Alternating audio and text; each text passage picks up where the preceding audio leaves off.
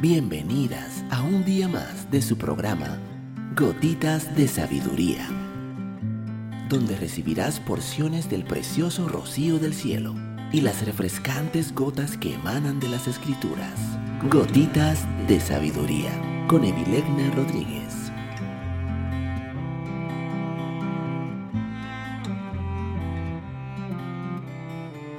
Saludos, mi nombre es Evilegna Rodríguez. Bienvenida un día más a tu programa Gotitas de Sabiduría.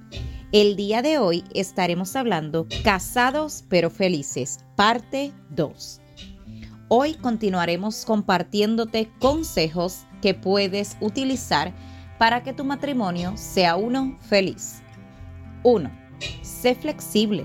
Una forma de ser sensible con el cónyuge es siendo flexible a veces surgen situaciones y problemas que no están bajo el control del cónyuge.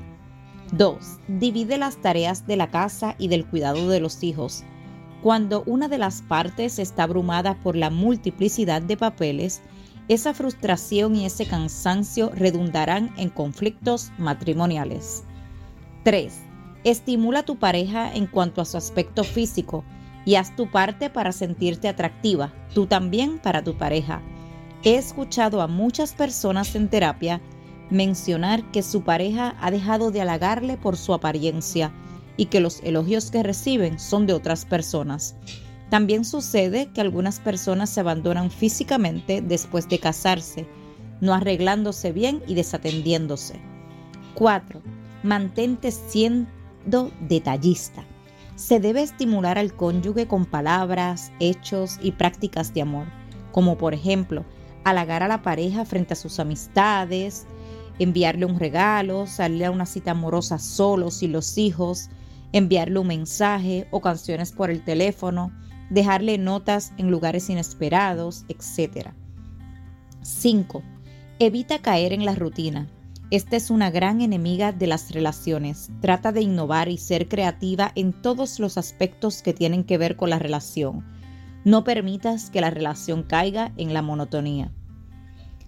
6. Establecer límites con la familia de origen, amistades, hermanos de la iglesia y compañeros de trabajo. 7. De ser necesario, busca ayuda profesional.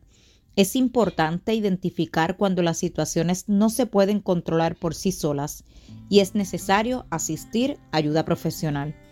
8. Establece el matrimonio como una prioridad.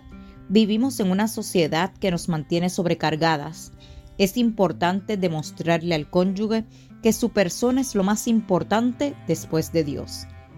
9. Ama sin medida. Debemos dar de manera afectiva todo lo que esté a nuestro alcance y más. 10. Usa la oración. Cuando hablamos con el Señor recibimos paz, dirección, gozo, consuelo y ayuda. Mujer que me escuchas, si esta gotita de sabiduría ha bendecido tu vida el día de hoy, te pido que la compartas con otra mujer y te espero el día de mañana en nuestra próxima gotita de sabiduría.